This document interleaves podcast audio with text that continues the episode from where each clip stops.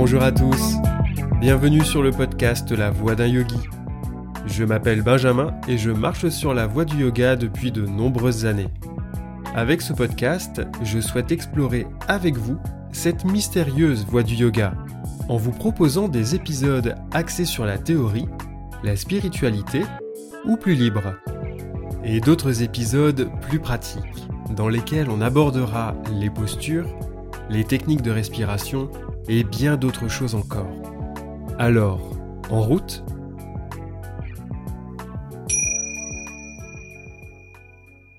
Épisode 21 Dharana, le sixième membre du yoga. Le troisième chapitre des Yoga Sutras est principalement consacré aux facultés exceptionnelles que l'adepte acquiert grâce à la 16. Mais avant de devenir surhomme, le yogi doit expérimenter les trois derniers membres du yoga. Dharana la concentration, dhyana la méditation et le samadhi. Aujourd'hui, on peut envisager les cinq premiers membres du yoga comme interconnectés. Beaucoup d'entre nous ont découvert le yoga par la pratique posturale et respiratoire, avant même les yamas, les niyamas et encore moins pratyahara. Les trois derniers membres, eux, vont se succéder. Patanjali les désigne comme internes. Ensemble, ils forment une triade qui s'appelle Samyama. De la conquête de ce Samyama découle la lumière de la sagesse et l'obtention de ses pouvoirs surnaturels. Il est intéressant de noter que pour d'autres textes, la maîtrise de Dharana donne déjà naissance à certains de ses pouvoirs. Qu'est-ce qu'exactement Dharana en yoga? En quoi cela consiste-t-il? Et si l'on joue avec les mots, saurions-nous définir spontanément ce qu'est la concentration? Que va-t-elle nous apporter si ce n'est des super pouvoirs dont il vaut mieux se détacher?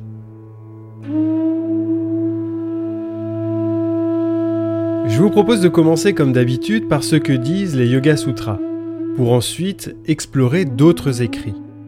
Nous verrons dans une Upanishad du yoga une description très particulière de dharana. L'occasion de parler des mises en garde sur la pratique de la concentration mais aussi des textes et des sages indiens qui s'opposaient au yoga de Patanjali. La troisième partie évoquera quelques exercices pour pratiquer dharana. Nous verrons que la tradition tantrique est très prolixe à ce sujet.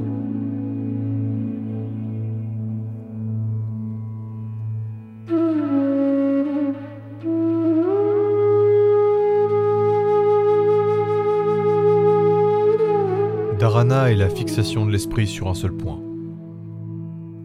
Yoga Sutra.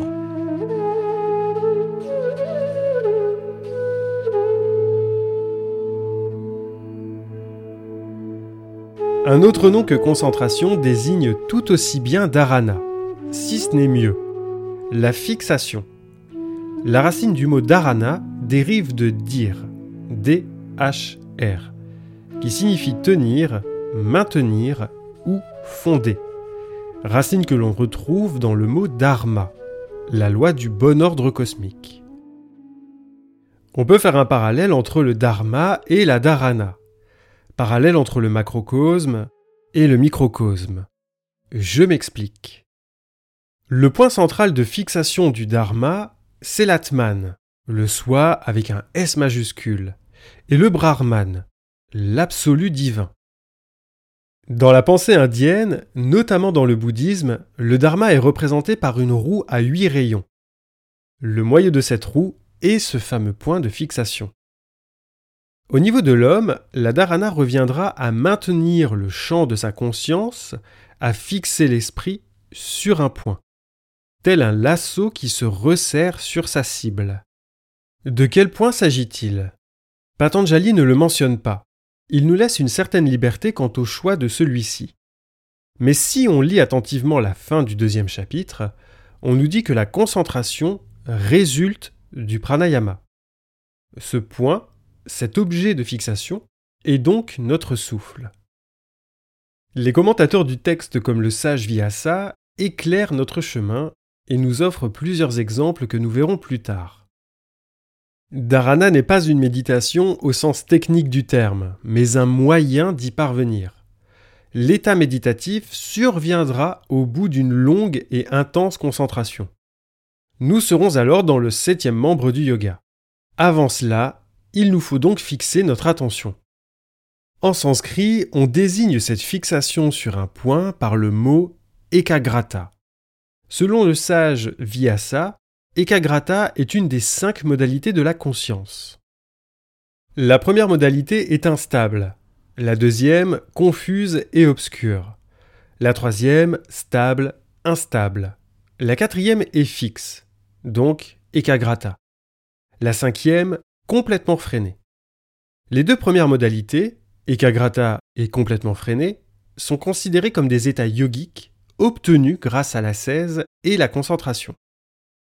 Dharana ne résulte pas seulement du fait de s'asseoir et de visualiser un objet pendant plusieurs minutes, voire des heures. Un piège se dresse devant le pratiquant. Il devient alors un funambule qui oscille entre deux états, la contemplation et la fixation. La contemplation a une tendance à la passivité, tandis que la concentration se veut active. Elle exige une maîtrise des sens et du souffle. Nous avons tous la faculté de nous concentrer sur une tâche précise. Mais savons-nous rester concentrés sur une longue durée? Un des avantages de la pratique posturale du yoga, c'est qu'elle nous apprend à cultiver la concentration. Exécuter une posture et s'y établir en conscience, puis sentir le souffle et travailler avec lui. Tout ceci est un préambule à ce yoga de l'intérieur. Préambule qui peut durer des années, selon la fréquence de la pratique, soyons honnêtes. Surtout à notre époque où nos esprits et surtout nos sens sont constamment sollicités et invités à la dispersion. Dharana est donc une technique difficile et d'ordre supérieur qui s'adressait aux ascètes. Pour preuve, Swami Shivananda disait que celui qui a une bonne concentration peut faire apparaître visuellement l'image du Seigneur très clairement en un clin d'œil. genre d'exploit qui n'est pas vraiment donné à tout le monde. Le Mahatma Gandhi est réputé pour avoir fait preuve d'une puissante dharana. Puissante au point que celle-ci fut reconnue par les responsables politiques qui l'ont succédé peu de temps après sa mort. Gandhi a mis à l'épreuve sa dharana par le biais du jeûne, de la désobéissance justifiée à une autorité publique qui n'a pas rempli ses obligations envers la société, et la résistance non violente. Sadarana a produit des résultats tangibles et salutaires qui ont conduit l'Inde vers son indépendance.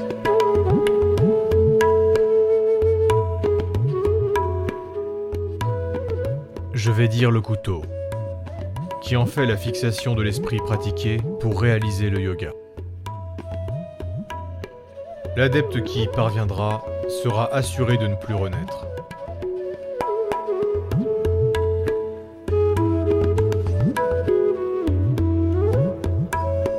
Examinons d'un peu plus près cette allégorie proposée par la Kshurika Upanishad. Le texte nous enseigne que l'immortalité, sous-entendu la libération, s'obtient grâce à ce couteau qu'est la dharana. Le chemin menant vers cet absolu est obstrué par les points vitaux.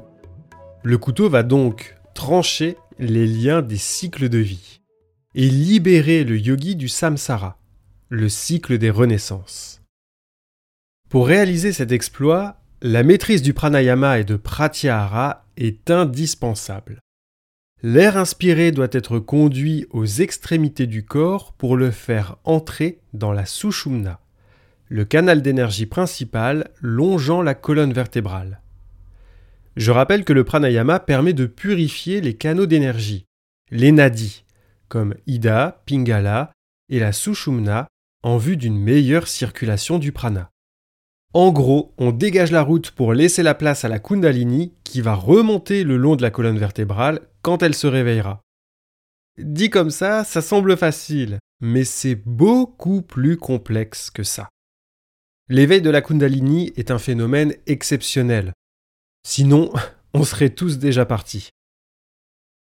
L'Akshorika Upanishad nous dit que la dharana permet à cet air inspiré de remonter vers le haut du corps. Lors de son ascension, les chakras seront alors sectionnés. Sans être mentionné explicitement, il s'agit de l'éveil de la Kundalini. Image un peu violente quand même. La Kundalini va tout couper sur son passage, puisqu'on parle de points vitaux en vue de nous libérer. Ensuite, aucun retour possible. On ne peut même pas évoquer la notion de mort, puisque dans ce contexte, la libération transcende la mort elle-même. Je ne vous cache pas que ce texte, qui n'est pas le seul, loin de là, soulève de nombreuses interrogations. À l'époque, le yoga était clairement une discipline spirituelle destinée à des ascètes, et non à des hommes et des femmes ordinaires. J'en avais longuement parlé avec une amie qui partageait cette interrogation. On se disait que les ascètes, c'étaient des types qui voulaient juste s'en aller, partir et ne plus subir le cycle des renaissances et la souffrance qui en découle. Mais qu'en est-il pour nous aujourd'hui? Nous ne sommes pas des ascètes et, admettons-le, nous sommes attachés à la vie et à la beauté qu'elle nous offre. Bon, même si en 2021 c'est pas trop la joie. Rien ne dure dans l'existence. Je préfère voir le verre à moitié plein. J'ai 37 ans à l'heure où je vous parle et je n'ai pas spécialement envie de quitter cette vie tout de suite. J'aimerais vous parler du livre Les racines du yoga, sorti en 2020 aux éditions Almora. L'ouvrage est une mine d'or pour quiconque s'intéresse à l'histoire du yoga. Les chercheurs y ont compilé une somme incroyable de textes en les regroupant par membres du yoga. C'est un peu lourd à lire car ça ressemble plus à une thèse qu'à un roman. Mais je le considère comme l'une des sources majeures de ce podcast les chercheurs ont consacré une partie aux enseignants spirituels et aux textes qui s'opposaient au Hatha Yoga et au yoga de Patanjali. Le grand maître shivaïte du Cachemire au Xe siècle, Abhinavagupta de son nom, rejetait le pranayama qu'il estimait nuisible pour le corps. L'épopée sanscrite, le Mahabharata, qui contient entre autres la Bhagavad Gita, décrit le yoga comme une contrée sauvage, terrifiante, aride, pleine de gouffres et abondant en serpents et en bandits. D'autres diront carrément que le yoga de Patanjali n'est pas un moyen de libération, mais plutôt d'extinction. Loin de moi l'idée de cracher sur le yoga, ça reviendrait à me tirer une balle dans le pied. Seulement je trouve que ces autres perspectives remettent les pendules à l'heure. Les textes de Hatha Yoga, tels la Hatha Yoga Pradipika, n'ont pas fait l'unanimité car certaines pratiques étaient jugées comme dangereuses et néfastes. Tout est une question d'expérience et de point de vue. Mais il est clair qu'à notre époque, où le yoga est désigné comme une pratique bien-être et relaxante, il y a de quoi s'interroger et de se rappeler pourquoi on a choisi le yoga de Patanjali ou le hatha yoga. Des voies qui ne sont pas parsemées d'arc-en-ciel, de fées et de licornes. Les sages Vyasa et Vachaspati ont commenté les Yoga Sutras. Tous les deux mettent en garde l'adepte sur un point précis de dharana. La fixation de l'esprit sur un objet ne doit être que transitoire. Aucune relation avec cet objet extérieur ne peut s'établir au risque d'une identification à celui-ci. Car le yoga invite à remonter à la source et donc à la désidentification. D'autres enseignants nous disent que tout le monde peut pratiquer dharana, car c'est un acte physique et psychique. Sauf que c'est une lame à double tranchant. Une personne qui respecte scrupuleusement des préceptes comme les yamas et les niyamas recevra de sa dharana des effets salutaires, menant à sa libération. Mais l'opposé existe. Dharana peut s'utiliser à mauvais escient. Nombreux sont les exemples figurant dans la littérature et certains cultes religieux. Le côté obscur de la force. En toute franchise, je n'avais pas prévu de vous parler de tout ça. Au départ, je comptais vous proposer la vision de plusieurs textes sur le sujet.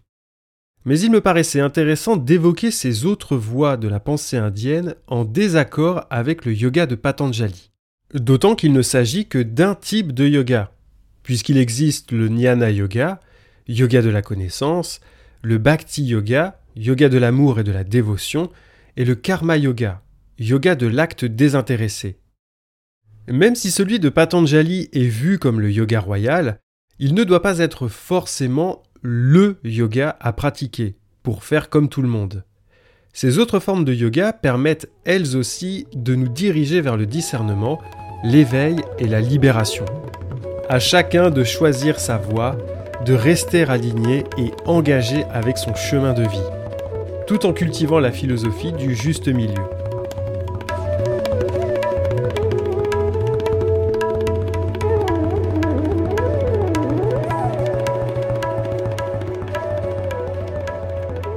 Oui, lorsque le couteau de la fixation de l'esprit, affûté par la tenue du souffle, aiguisé par la pierre du renoncement, a coupé la trame de la vie, l'adepte est à jamais libéré de ses liens.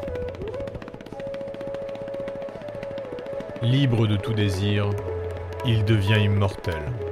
Délivré des tentations, ayant tranché la trame de la mondanité, il n'est plus dans les liens de la transmigration.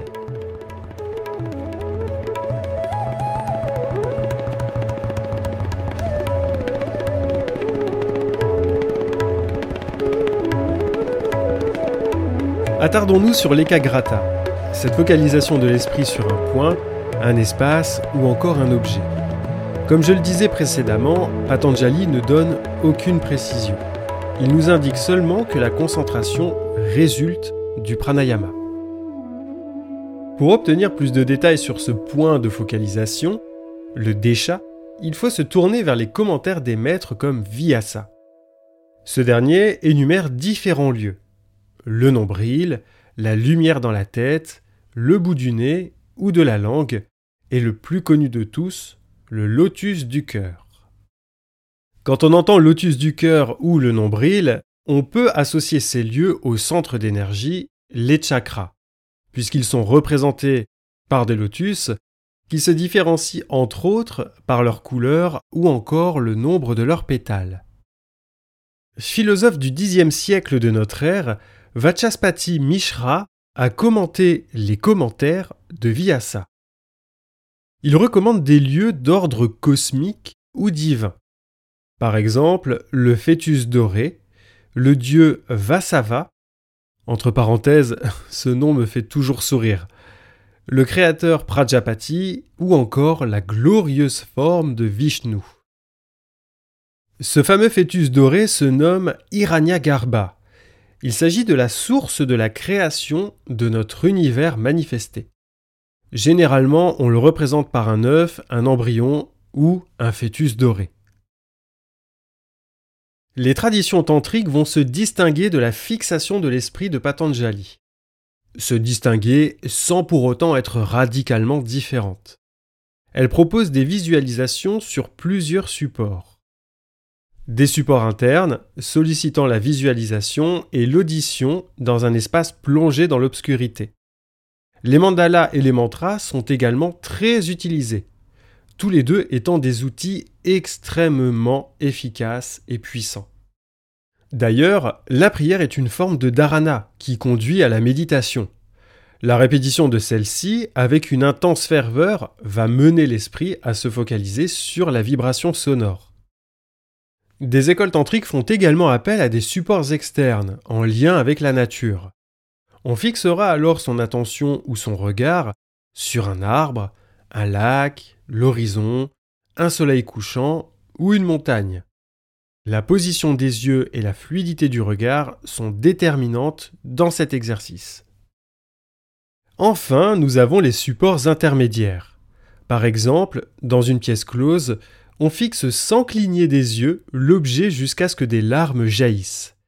La pratique sur la flamme d'une bougie est très populaire et ce dans plusieurs cultures et spiritualités. L'écoute du son intérieur, Nada Anusandana, que je vous ai présenté dans l'épisode sur Pratyahara, est une pratique qui intéresse beaucoup le tantrisme. En effet, de la vibration naturelle provenant de l'extérieur, on se dirige vers une vibration de la conscience. Terminons avec le Kundalini Yoga, qui est d'origine tantrique. Les exercices de fixation s'appliqueront sur les chakras, mais avant d'en arriver là, il faudra passer par une préparation du corps, du souffle et par des exercices de nettoyage que l'on nomme Kriya. Et la pratique de ce yoga, dont l'un des objectifs est l'éveil de la Kundalini, nécessite la présence d'un professeur ou d'un maître.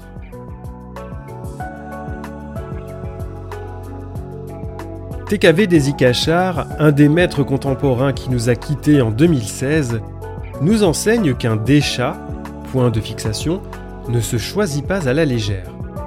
Celui-ci doit être bienfaisant et acceptable. En somme, il ne doit pas être une source de distraction et être en phase avec les croyances du pratiquant. Ça ne sert à rien de visualiser Vishnu ou le fœtus doré si l'on n'y croit pas. Pratiquer la dharana sur un autre chemin que celui qui nous convient n'est pas conseillé. Pour distinguer la concentration de la méditation, Desikachar utilise une métaphore très moderne et très parlante. Dharana est notre billet d'avion. Dhyana, la méditation, c'est le voyage.